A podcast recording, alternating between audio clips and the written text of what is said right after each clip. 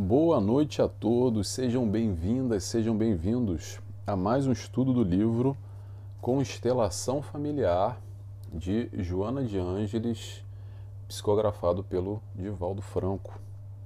É sempre uma alegria, um prazer estar aqui com vocês nesse nosso estudo semanal, capítulo pós capítulo. Vamos hoje ao capítulo número 7, que se chama Os Tios. Nesse trabalho em parceria, em conjunto com a TV Chico Xavier, essa oportunidade que a gente tem aqui todos os sábados às 19 horas, horário marcado, na TV Chico Xavier, capítulo novo e também nas minhas mídias sociais, nos meus canais, às segundas-feiras, sem horário marcado, tá, gente?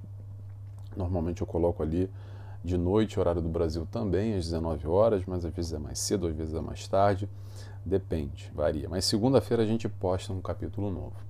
Então, capítulo de hoje, os tios. Hoje a gente vai falar sobre a lei de amor, vamos falar sobre intelecto e moral, vamos falar sobre o amor em família, sobre a paz no mundo, vamos falar também sobre o enfermo espiritual, vamos falar sobre isolamento social, escolher as relações, as nossas relações com o próximo e também essa história de amar e ser amado e muito mais. É claro, como sempre, a gente retirou aqui alguns trechos que eu leio destaco e trago um pouco para a gente pensar e refletir junto, mas eu sempre convido a todos e repito, vamos ler o capítulo antes desse livro, está disponível em PDF também, online ou para quem gosta da moda antiga, no papel, tem aí, é só buscar no Brasil é mais fácil de comprar. Quem está em Portugal e tem dificuldade, ou fora, em outro lugar do mundo, tem PDF disponível, tá? Vamos começar, gente? Como sempre, de costume, eu vou fazer a oração para a gente se concentrar nesse momento e convido a todos, quem quiser comigo, é claro, a fechar os olhos e assim agradecemos primeiramente a Deus Pai, agradecemos também a Jesus, nosso mestre guia, nosso amigo, nosso companheiro. Agradecemos a toda a espiritualidade de luz que em momentos como esse nos cercam, porque buscamos elevar o nosso pensamento elevar a nossa vibração, subir um pouco mais o degrau, buscando essa conexão, e assim somos sempre bem recebidos e pedimos autorização para dar início a mais esse estudo do livro Constelação Familiar. Que assim seja, graças a Deus. Muito bem, pessoal, vamos lá. Oração feita. Então hoje a gente vai falar sobre tios e tias, que é uma maravilha. Ser tio e ser tia penso eu, é tudo de bom. Eu sou tio também, tá, gente? Vou compartilhar com vocês, tá?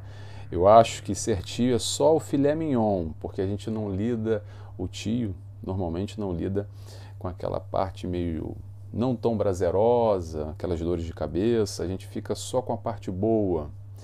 Os tios são normalmente muito amados pelas crianças, porque ser tio ou ser tia é sinônimo de diversão, de brincadeira, de muita alegria, porém, Joana de Ângeles nos chama a atenção aqui que também a importância da educação, nesse papel de colaboradores nessa educação dessas crianças junto aos pais. Os tios têm também extrema importância, como os outros membros da família. Eu acho que no capítulo passado a gente falou sobre a presença dos avós. Capítulo 6 foi a presença dos avós, os avós também. Então, Joana de Anjos vai pegando capítulo pós capítulo, desmembrando essa constelação familiar e a importância, a característica de cada elemento da família nessa constelação, nesse universo família. Muito bem, então, feita a prévia aqui, eu vou retirar, vou ler para vocês o primeiro trecho que eu separei que é o seguinte: Joana de Ângeles nos diz: Pela lei natural, há de amor, quando falecem os pais, irmãos daqueles que sobrevivem, cabe-lhes o dever de amparar, na medida do possível, a família que ficou na orfandade, diminuindo as lutas e os testemunhos que desabam sobre os que sofrem a saudade, a falta física de apoio, experienciam os compromissos para os quais nem sempre estão preparados. Esse amparo não deve consistir apenas na contribuição econômica, quando for necessário, perdão, quando for o caso, mas sobretudo na orientação moral e participação emocional com o grupo familiar em momentânea desestruturação. Aqui Joana de Ângeles, logo no início, fala sobre lei de amor e nesse processo aqui de desencarne de entes, no caso dos pais, que é algo bem sensível, bem complexo, só o amor. Só o amor é a saída, só o amor para reequilibrar, reestruturar essa questão que é uma questão muito complicada para superar tamanhas dificuldades. Só o amor é a saída e vou repetir, só o amor é a saída. Tá bom, gente? A gente está aqui para aprender a amar. Eu sempre falo isso e repito. Questiono a vocês. Tá difícil amar? Então se esforça um pouco mais, tá? Porque nessa prova que se chama vida, para uns prova, para outros expiação, para uns provas e expiações, todos nós estamos aqui para aprender a amar. E o aprendizado no amor, vou frisar a frase aprendizado no amor, nós podemos sim aprender a amar quando a gente tem a predisposição de ir de encontro com aquilo que faz sentido para nós. O que, que a gente está falando aqui que faz sentido para nós? Doutrina espírita, claro, que o Jonas de Anjos nos traz. Não necessariamente, você não precisa ser espírita, tá, gente? Se você, se você espírita está chegando agora aqui, esse vídeo é para todos, a gente está falando de amor. Claro que doutrina espírita a gente vai falar de Jesus, Jesus, o modelo que nós seguimos. Agora, se você também não acredita em Jesus, não tem problema nenhum, seja bem-vindo, meu irmão. Se você ama, sensacional, não precisa nem ser espírita, nem cristão, nem nada, nem ter religião alguma. Processo do aprendizado nessa encarnação é o amor. No contexto familiar que a gente está falando aqui, sobre crianças e principalmente crianças que ficam órfãos, a importância dessa desse universo família, os membros que estão ali, para dar todo o amparo.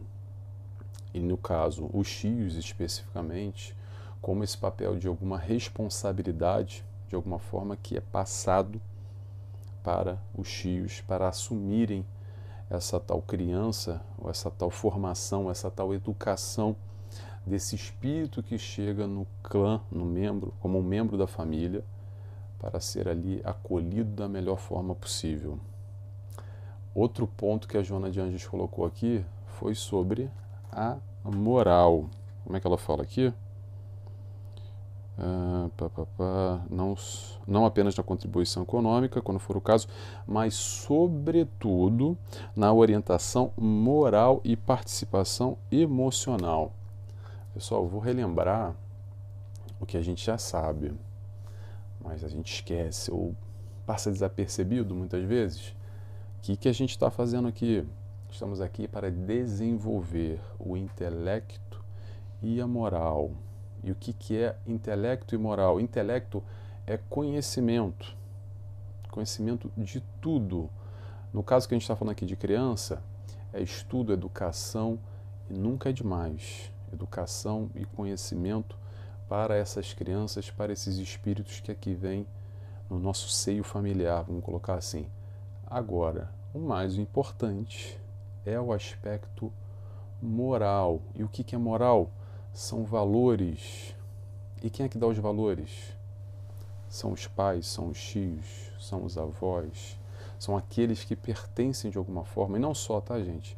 Quem está ali nesse contexto e convive diariamente ou tem uma proximidade e pode contribuir nesse, nesse aprendizado, nesse passar valores. E principalmente o que, que a gente está falando aqui de valores? Estamos falando de Jesus, mais uma vez. Os valores que o Mestre Jesus veio nos trazer. Que valores são esses? Que valores são esses? Que moral é essa? É a moral de Jesus, que é a moral do amor. Todo o ensinamento de Jesus Também falo sempre isso, gente. Desculpa, tá? Se você está escutando isso, fala, poxa, o Nelson sempre fala isso. Caramba, que coisa chata. Mas a minha limitação talvez só me permite enxergar dessa forma. Toda a doutrina de Jesus se resume em quatro, palavras, quatro letras: amor, A-M-O-R. Se resume aí.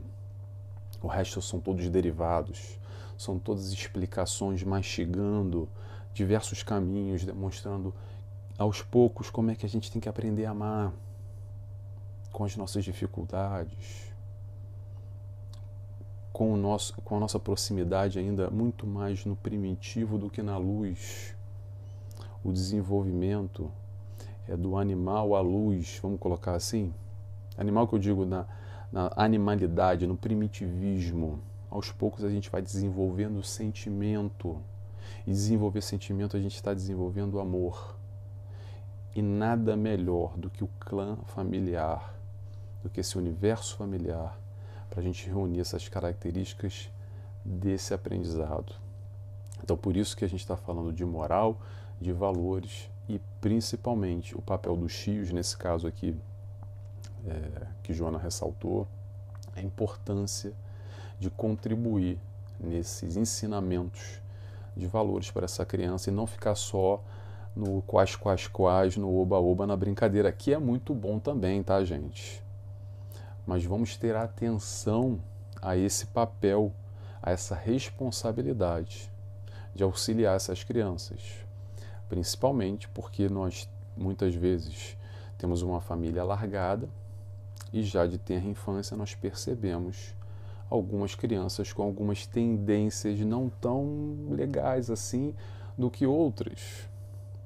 Então cabe a nós, a partir do momento que a gente identifica, talvez dar um reforço ali, dar uma atenção maior. Senta e conversa. Se não consegue sentar e conversar ainda porque é muito criança, vai na brincadeira, mas vai colocando aos poucos alguns pontos para questionar, para trazer, para ensinar de alguma forma aquilo que é mais importante, que são esses valores que talvez a gente está aqui buscando aprender também. Né? Seguimos? Vamos lá ainda nesse raciocínio que Joana nos trouxe sobre, sobre o desencarne dos pais, eu trouxe um outro ponto aqui. Vamos lá. Joana diz o seguinte, ainda no mesmo raciocínio, tá, gente?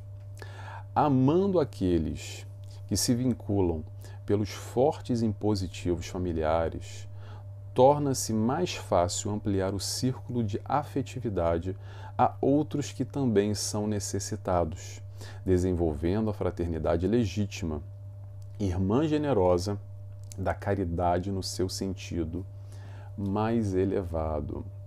Aí, gente, foi o seguinte: eu separei aqui fazendo uma brincadeira, mas é uma brincadeira com fundo de verdade, tá?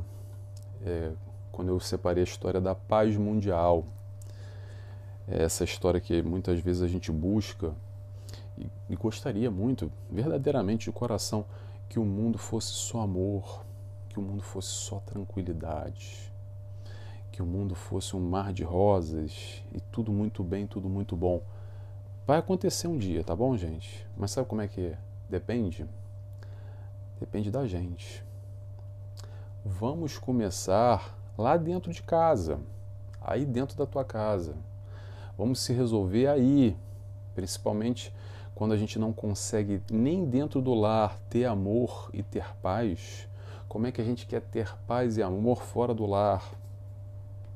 Através do núcleo familiar é que a gente vai crescendo aos poucos e consegue adquirir num todo, numa sociedade, também num país, num mundo que seja, no continente, por aí vai. O que acontece muitas vezes é que a gente não consegue nem se resolver dentro de casa e foge para o mundo, se isola, corre de casa, querendo lutar pela paz fora de casa. Vamos tentar fazer o dever de casa primeiro, gente? Convite. Não é fácil. Mas naturalmente, depois que a gente vai amando, aprende a amar dentro do lar, dentro de casa, esses que são diferentes do que nós, esses que pensam de outra forma, esses que agem e veem a vida de uma maneira diferente do que nós, aí sim a gente vai aprendendo a amar ali. Estamos, creio eu, preparados o suficiente para amar também fora de casa. Uma coisa não depende da outra, tá bom, gente? Mas sim, o lar, principalmente, com espíritos muitas vezes com alguns conflitos, com algumas diferenças agravadas, se torna um grande laboratório nesse aprendizado no amor. Então, por isso que eu brinquei. Que é a paz mundial? Busca a paz na tua casa. Que é o amor entre todos os irmãos do planeta Terra? Busca amar os teus parentes primeiro. É fácil, né? Ou é difícil? Interrogação. Vamos tentar fazer o dever de casa primeiro, aos poucos a gente vai mudando o mundo, tá? A gente ama primeiro lá em casa e aos poucos a gente muda do lado de fora. Vamos seguindo? Vamos lá. Outro trecho que eu separei aqui. Joana de Ângeles nos diz: Quando viger animosidades que sempre repontam como filhas que são da mesquinhez e do atraso moral, a união fraternal de todos deverá trabalhar em favor da recuperação do enfermo espiritual, ensejando-lhe oportunidades de recuperação e de reestruturação na família, desse modo contribuindo para o seu ajustamento na sociedade. E a Joana falou aqui, que eu ressaltei, a palavra enfermo espiritual, que são essas animosidades que acontecem no lar, que são filhas da mesquinhez e atraso moral. E aí, eu vou fazer uma pergunta para vocês. Sabe aquele membro da família que é, digamos assim, mais fragilizado? Quando eu falo mais fragilizado, que normalmente tensiona a gerar alguns conflitos, algumas confusões, alguns problemas. Não é para apontar o dedo, tá, gente? E ficar julgando, ficar criticando, ou até simplesmente fazendo aquelas críticas construtivas. Ao invés disso, ao invés de ajudar a apontar o dedo, discriminar de alguma forma, Vamos buscar auxiliar, vamos buscar acudir, vamos buscar ajudar essa pessoa, esse irmão ou esse espírito que necessita mais nesse momento. É para isso que nós estamos aqui na nossa família. Não é para a gente ficar só criticando e aí querer ajudar, aquela ajuda muito seletiva, do tipo assim, é, ah, faz do meu jeito, não faz também? Ah, também não vou ajudar mais, não quer nada e vira as costas e vai embora. Sabe o que eu estou falando? A gente quer ajudar a pessoa, mas que ela faça exatamente do nosso jeito. Se ela não fizer do nosso jeito, quero saber disso para minha vida. Pessoal, tudo isso nos afasta críticas, julgamentos, imposições, restrições, esse apontar dedo. A ideia é se aproximar. A ideia é entender que esse irmão, que esse espírito, que esse membro da família, sendo agora uma criança ou sendo mais velho, estou até ampliando o raciocínio aqui, tá, gente? Tem uma fragilidade maior, se de alguma forma ele está ali é, mais necessitado, mais limitado de alguma maneira, é a oportunidade, de certa maneira, que a gente pode enxergar de auxiliar esse irmão com muito amor, entendendo essas limitações, entendendo essa fragilidade dentro do universo dele. Não é para ficar apontando o dedo. Apontar o dedo, criticar, não vai ajudar, ou se ajudar, vai ajudar muito pouco. O ajudar verdadeiramente de coração é quando a gente dá a mão e fala: vamos embora, vamos junto, estamos junto, e fecha com a pessoa, de coração. Vai haver pedras e espinhos, vai ser difícil, mas se está aí na nossa família, não está à toa. Se esse membro da família mais fragilizado chegou agora quando criança, ou já está ao teu lado a tua vida inteira, de alguma maneira ele pertence a esse, a esse teu universo, esse nosso universo, quando eu falo nosso, essa família, essa constelação familiar. Esses membros estão aí para se auxiliarem, para se apoiarem, para se ajudarem. Então, se você tem um membro familiar que necessita de ajuda, eu posso te garantir que você tem estrutura suficiente para dar essa ajuda. E muitas vezes a gente não está falando de ajuda financeira, a gente está falando de ajuda principalmente a nível emocional, a nível de amor. Quanta falta de amor, quanto sofrimento existe no mundo exatamente por esse déficit, esse déficit, déficit, isso, perdão, de que de alguma maneira a gente não consegue ir de encontro com esse irmão que necessita de carinho, de atenção, de uma palavra amiga muitas vezes. Tá bom? Vamos seguindo. Vamos lá. Próximo trecho que eu separei aqui para a gente raciocinar um pouco, refletir. Isso é só para refletir, tá, gente? Aqui, vou repetir o que eu falo nos outros capítulos. Quem está chegando a primeira vez, é, a ideia não é trazer respostas, tá? A ideia é trazer questionamentos. É um pouco como eu vejo que Joana de Ângeles faz, entregando conhecimento, opções. Opções para quê? Para a gente fazer a nossa escolha. O livre-arbítrio impera e rege acima de tudo. Aqui não tem nada que vai falar para baixar a cabeça e seguir. Faz se quiser, quando quiser. A responsabilidade é nossa, são escolhas. Não existem culpados. O processo do erro é aprendizado. Mas é claro que possamos nós errar menos com o auxílio da Joana, por exemplo, da doutrina espírita de Jesus, que nos ensina o caminho. Agora, a caminhada é de cada um, tá bom? Vamos lá. Então, o outro trecho que eu separei, Joana nos diz o seguinte: Ninguém, isso é interessante, tá, gente? Esse ponto é interessante. Vamos lá. Ninguém transita no mundo sem a necessidade de outrem sem o companheirismo, sem a cooperação de amigos devotados, sem a participação ativa e produtora no grupo social. Qualquer tipo de isolamento representa transtorno de conduta comportamental, com perigo de agravamento no desequilíbrio da estrutura emocional. E aí a gente vai falar sobre isolamento social. Pessoal, não adianta se isolar, tá? Vou repetir. Não adianta se isolar. Querer muitas vezes fugir do mundo, fugir de problema, de dor de cabeça, que às vezes sim, através do contato com o próximo acontece, mas se acontece, não é por acaso, porque ninguém cresce sozinho. E vou repetir: ninguém cresce sozinho. Se a gente encarnou num corpo, numa família, numa sociedade, é para a gente trocar.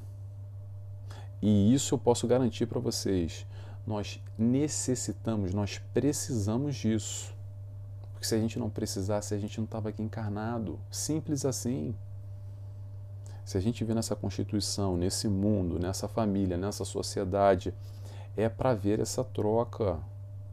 A gente precisa dessa troca. Então, buscar se isolar e fugir do mundo, eu sei que é difícil às vezes, eu sei que às vezes não é fácil, mas principalmente no contexto familiar, esse crescimento vai vir através dessa troca com esses membros que não estão ali por um acaso. Ninguém caiu de paraquedas. A cegonha não, não caiu da boca da cegonha, ali meia dúzia de, de trouxinha com, com, com bebês e pronto, caiu na mesma casa e todo mundo está ali junto. Há sempre o planejamento reencarnatório e a questão da família é crucial nesse processo. Então, você tio, hoje a gente está falando de tio, teu sobrinho, tua sobrinha não está aí por acaso, tá? Vamos ter atenção a essa questão que vai muito além do que a gente pode possa imaginar. E ainda mais, para quem gosta de se isolar, antigamente a gente tinha uma desculpa boa. Quem é mais antigo sabe o que eu estou falando. Que é assim, ah, está muito longe, ah, a ligação é muito cara, é o, é o DDI, DDD, né? DDD e DDI. Quem, quem é da antiga sabe o que eu estou falando. Ih, é muito caro a ligação, e a ficha telefônica é lá por orelhão para ligar, é muito difícil. Fulano mora a muitos quilômetros de distância, não posso ter relação com meu familiar que eu gostaria tanto. Olha só, gente. Hoje em dia tem internet, tá? Hoje em dia tem aí o WhatsApp que é gratuito para quem tem internet, paga. Tem várias maneiras da gente se aproximar e se comunicar. É claro que a distância física nunca vai ser igual, mas ainda assim, a nível de sentimento, de amor, de intensidade, hoje a internet dá para fazer assim com a gente. Então não tem mais essa desculpa de que não dá, que eu me isolei, que ah, eu gostaria muito de falar com meu parente, com aquele meu familiar, mas ah, não consigo. Vamos parar, de, vamos parar de dar desculpa, tá bom, gente? Agora, além disso, outro ponto que eu quero colocar aqui é fora da família. Fora da família, eu quero falar sobre o processo de escolhas. Escolhas que a gente faz com quem e com o que que a gente se relaciona. De que, que eu estou falando? Estou falando desses que vivem ao teu entorno. Eu, viver ao teu entorno não é teu vizinho ou tua vizinha, não. Mas aqueles que você escolheu de alguma forma se relacionar. Pergunta que eu faço para vocês: o que essa pessoa ao teu redor te acrescenta? Interrogação. Vamos parar um pouco para analisar as nossas relações os nossos relacionamentos, aqueles que a gente pode escolher estar ou não estar ao nosso lado.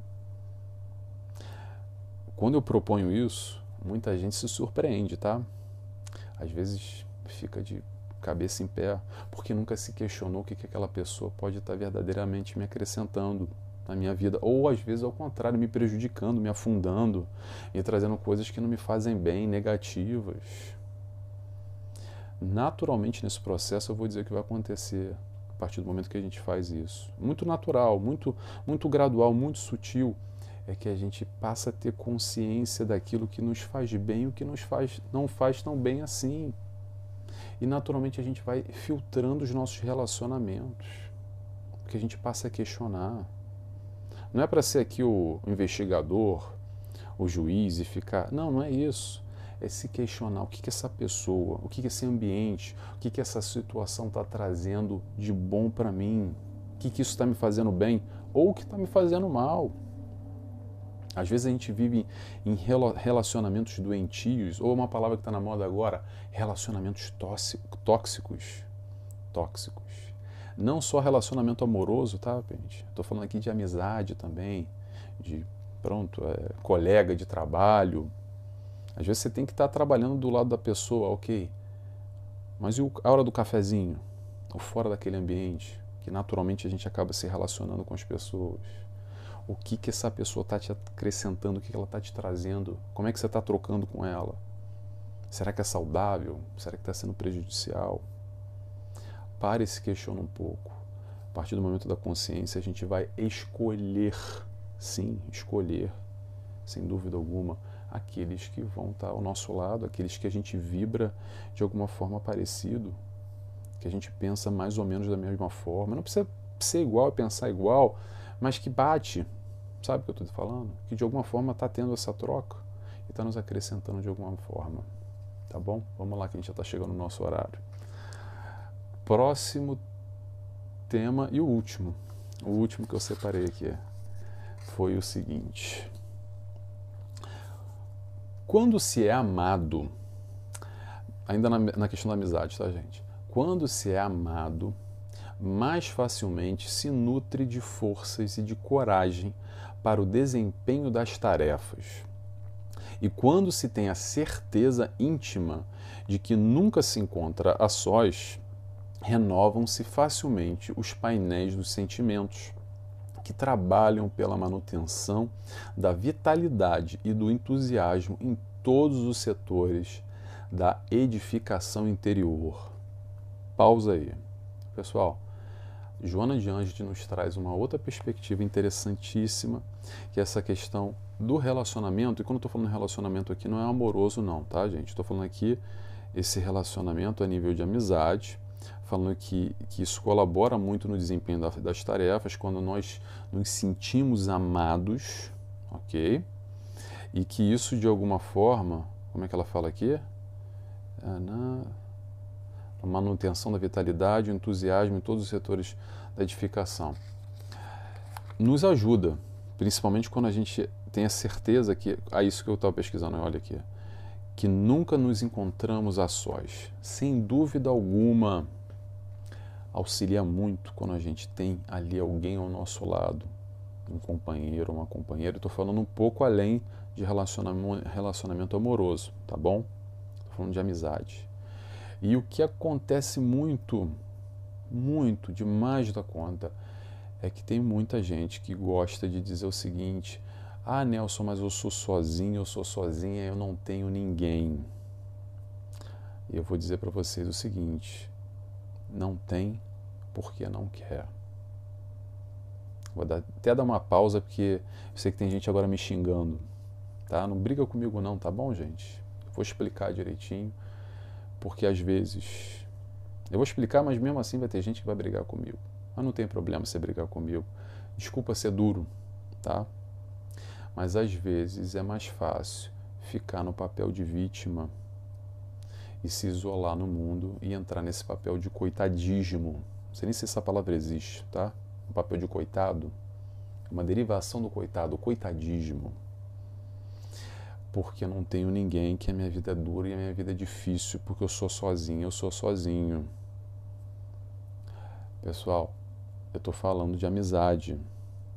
Hoje em dia, como eu disse ainda há pouco, internet está aí para isso. Se está difícil encontrar alguém ao teu lado, vamos é, correr na outra direção do isolamento e abrir as portas para o mundo.